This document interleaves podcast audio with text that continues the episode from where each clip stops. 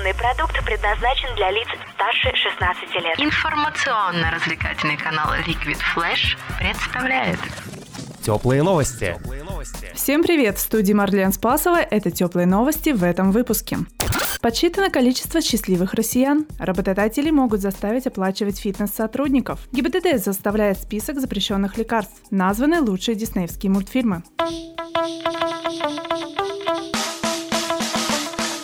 Слушай больше передачи выпусков на Liquid Flash. В крутом приложении. И... Кто сказал, что это саунд А ну-ка, парень, покажи. Прическа и осанка выдают в тебе бандита. Ты ведь знаешь, где вся истина зарыта. Так а скажи другим, это что ли приложение Soundstream?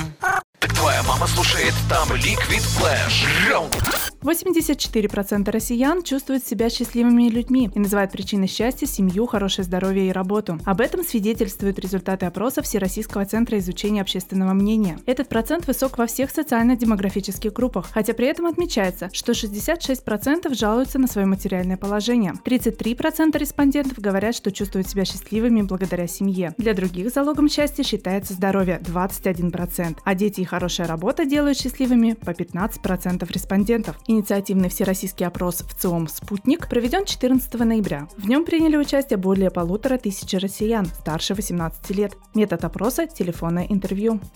ГИБДД России готовит список лекарств, после приема которых нельзя садиться за руль, сообщает Регнум. Отмечается, что планируется ввести административную ответственность за вождение под воздействием определенных лекарственных препаратов. Они попадают под определение наркотиков, однако могут нести за собой эффект, сравнимый с употреблением наркотических веществ. В качестве примера такого препарата в ведомстве привели димедрол. Отмечается, что окончательный список препаратов, запрещенных для употребления за рулем, еще не готов, а вот возможная сумма штрафа за такое нарушение составит 5000 рублей.